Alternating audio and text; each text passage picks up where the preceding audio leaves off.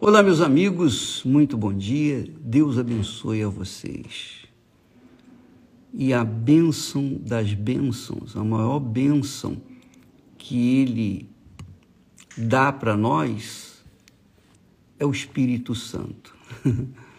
o Espírito Santo é a mente do Senhor Jesus, é a inteligência divina, é a sabedoria divina, é o pensamento divino Imagine você receber a mente do Senhor Jesus Cristo. Você ter a mente de Deus na sua mente. Você ter o Espírito de Deus dentro de você. Deus é Espírito. Deus é Espírito. Mas nós também somos espíritos, não é verdade? Nós temos um corpo, uma alma e o espírito. Então, Deus, na pessoa do Espírito Santo, vem sobre nós e faz com que o nosso espírito esteja sujeito ao seu espírito. Então, o nosso espírito, o nosso espírito tem ouvidos para ouvir a voz do Espírito Santo. Lembra que Jesus falou: quem tem ouvidos para ouvir, ouça o que o Espírito diz às igrejas. Então, quando você recebe o Espírito Santo, você tem ouvidos para ouvir o Espírito Santo.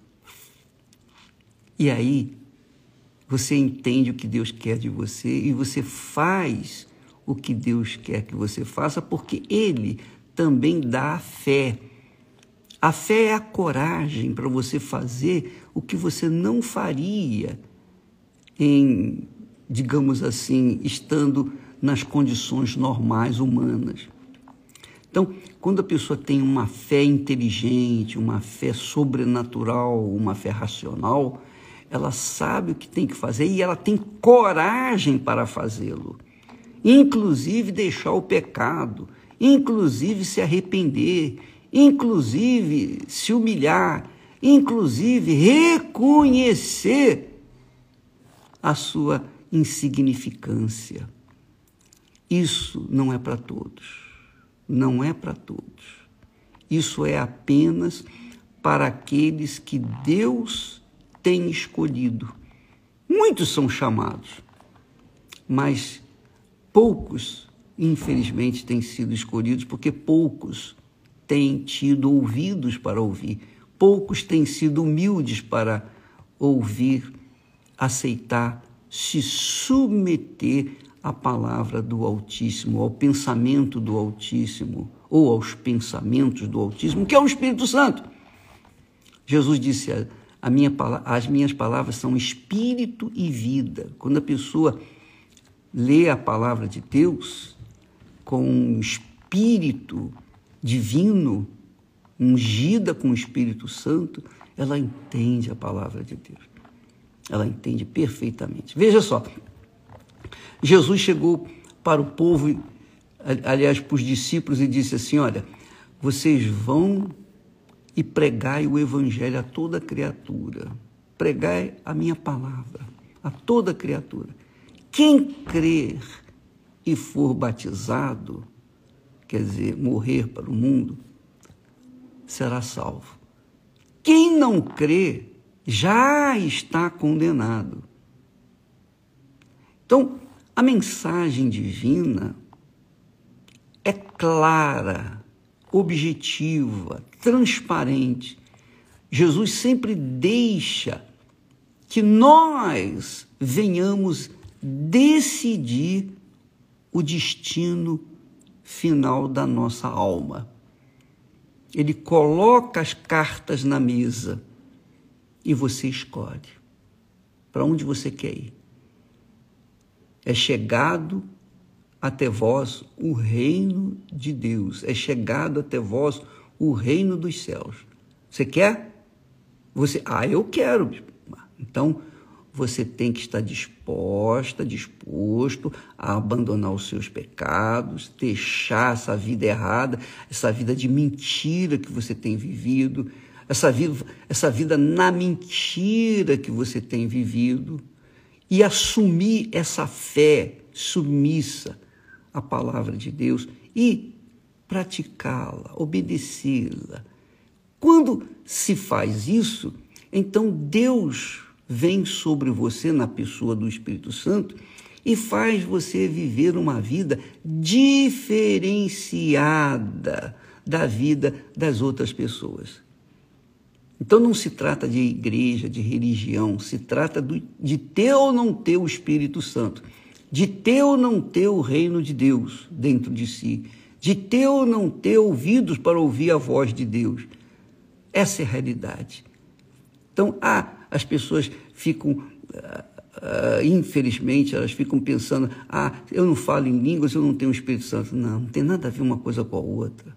O Espírito Santo é tão grande, tão glorioso, tão, tão magnífico, tão poderoso. Você acha que ele vai descer sobre uma pessoa só para ela ficar falando em línguas? Ah, minha amiga, meu amigo, coloca sua cabeça para funcionar um pouquinho só, pelo amor de Deus. Um pouquinho só. O Espírito Santo, quando vem, é para você ter uma vida diferenciada das outras pessoas, sejam as outras pessoas irmãos, irmãs, seja lá que for religiosa ou não, caridosa ou não. O Espírito Santo quer que você tenha a imagem dele neste mundo. Ele quer fazer morada dentro de você. Ele não quer resolver problemas pontuais. Ah, resolver o problema de marido, de mulher, de filhos, de pais, de emprego, de saúde. Ele quer muito mais. Ele quer algo extraordinariamente grande, glorioso, magnífico. Imagine o glorioso, poderoso Deus de Abraão, Deus de Isaac, Deus de Israel, o nosso Senhor e Salvador Jesus Cristo, vir a este mundo apenas para curar perebas, tirar feridinhas. Então, quando a pessoa pensa em, em falar em línguas, fazer isso, fazer Deus quer que você venha ter a sua imagem nesse mundo. A sua imagem venha refletir a glória dele nesse mundo. É a única forma de você vencer, prevalecer até o fim. É a única forma de você conquistar a salvação eterna. É por isso que o apóstolo Paulo chegou ao ponto de dizer: quem não tem o Espírito de Cristo, esse tal não é dele. Então não se trata de línguas, ou profecias, ou isso ou aquilo, de dons. Se trata de frutos, de vida. É claro que quando você tem o Espírito Santo, os frutos e os dons funcionam de forma natural, sem forçação de barra. Amiga e amigo, será que fui claro? Será que fui compreendido? Será que você entendeu? Bom, se você compreendeu, então coloque em prática. Se você ainda não tem o Espírito Santo, você ainda é infeliz você não conhece Jesus. Você não conhece Jesus. Você pode ser uma pessoa boa, caridosa, religiosa, você pode ser uma pessoa ba muito bacana e não viver nem no pecado. Mas se você não tem o Espírito Santo, você não tem o Espírito da vida eterna. Você só tem o Espírito da vida nesse mundo. Da vida eterna, não. Da vida eterna só quando você recebe o Espírito Santo. E só o Espírito Santo nos dá uma diferença de vida. Deus fala, fala através do profeta Malaquias. Vereis, vereis outra vez a diferença entre o justo, o meu justo, e o perverso, o ímpio. Vereis a diferença entre os que me servem quer dizer, os que são templo do Espírito Santo, do meu espírito e daqueles que não me servem. É isso aí. Deus quer te dar o espírito dele. Mas para você recebê-lo, você tem que morrer para o mundo. Não pode continuar vivendo essa mesma vidinha de pecados, pecadinhos, pecadões. Não. Ou você é ou você não é. Ou você assume a fé no Senhor Jesus, paga o preço, morre por ele. Ou então você vive a sua vida e continua servindo a Baal ou a Mamon, ou as coisas desse mundo, ou as, as, as vaidades que esse mundo se, se nos apresenta. Você que escolhe. Você que escolhe. Quando alguém tem o Espírito de, de Deus, esse alguém se torna invencível. Invencível. Inabalável. Forte. Poderoso. Porque tem o Espírito do Altíssimo Deus dentro de si. E quando tem o Espírito Santo dentro de si, essa pessoa é uma fonte de vida, é uma fonte de água viva. É isso que Deus quer fazer com você, é isso que Jesus veio trazer. Jesus não veio trazer uma religião, Jesus não veio trazer uma filosofia, ele veio trazer vida e vida com abundância. Não uma vida abundante nesse mundinho podre, porcaria, nojento não. Ele veio trazer uma vida com abundância por toda a eternidade. Mas começa aqui. Aqui que nós somos provados e aprovados ou não, dependendo de cada um de nós. Dependendo da nossa disposição em colocar a nossa vida no altar. Oh, meu Deus, meus sonhos, meus projetos pessoais, eu deixo de lado, eu aceito o projeto teu para a minha vida. Eu lembro que um dia eu estava pensando, andando na rua e pensando é, na, nos meus sonhos. Eu tinha 18 anos por aí, vinha pensando nos meus sonhos e tal. 19 anos. E então eu pensava, eu estava fazendo pré-vestibular e eu queria fazer engenharia, estava pensando em fazer engenharia. E estava pensando em ganhar dinheiro, em constituir família, em ter uma vida arrumada, justinha, como os meus pais tinham, seguindo é, o modelo que eles, que eles nos deram. E de repente, a voz do Espírito Santo falou forte dentro de mim. O que, que adianta você ganhar o mundo inteiro e perder a sua alma? Quando ele falou isso, na mesma hora, na mesma hora, imediatamente, aqueles sonhos e projetos que estavam em primeiro lugar na minha vida deixaram de existir. E então o meu sonho, o meu projeto era conhecer Jesus. Eu queria conhecê-lo. Assim como Zaqueu queria ver Jesus, mas porque ele era baixinho, então a multidão muito grande, ele teve que subir numa figueira e ficar lá esperando Jesus passar por ali para ver Jesus. E a, a vontade dele de conhecer Jesus era tão grande, tão grande, tão grande, que Jesus, quando passou ali na figueira, que já sabia que tinha Zaqueu lá em cima, ele parou, olhou para o alto e disse: Zaqueu. Ele chamou o nome de Zaqueu: Zaqueu, desce, porque hoje me convém pousar na tua casa. Desce depressa, porque hoje me convém pousar na tua casa. Quem era Zaqueu? Merecia. Ele merecia esse convite, essa direção. Ele merecia que Jesus pronunciasse o nome dele? Não. Ele era o chefe dos coletores de impostos. Já naquela época, os coletores de impostos eram ladrões. Ele era o chefe dos coletores de impostos. Ele era baixinho, anão, mas era rico, poderosamente rico, por ter roubado muito. Mas só porque ele desejava, aspirava conhecer Jesus, então Jesus veio ao seu encontro.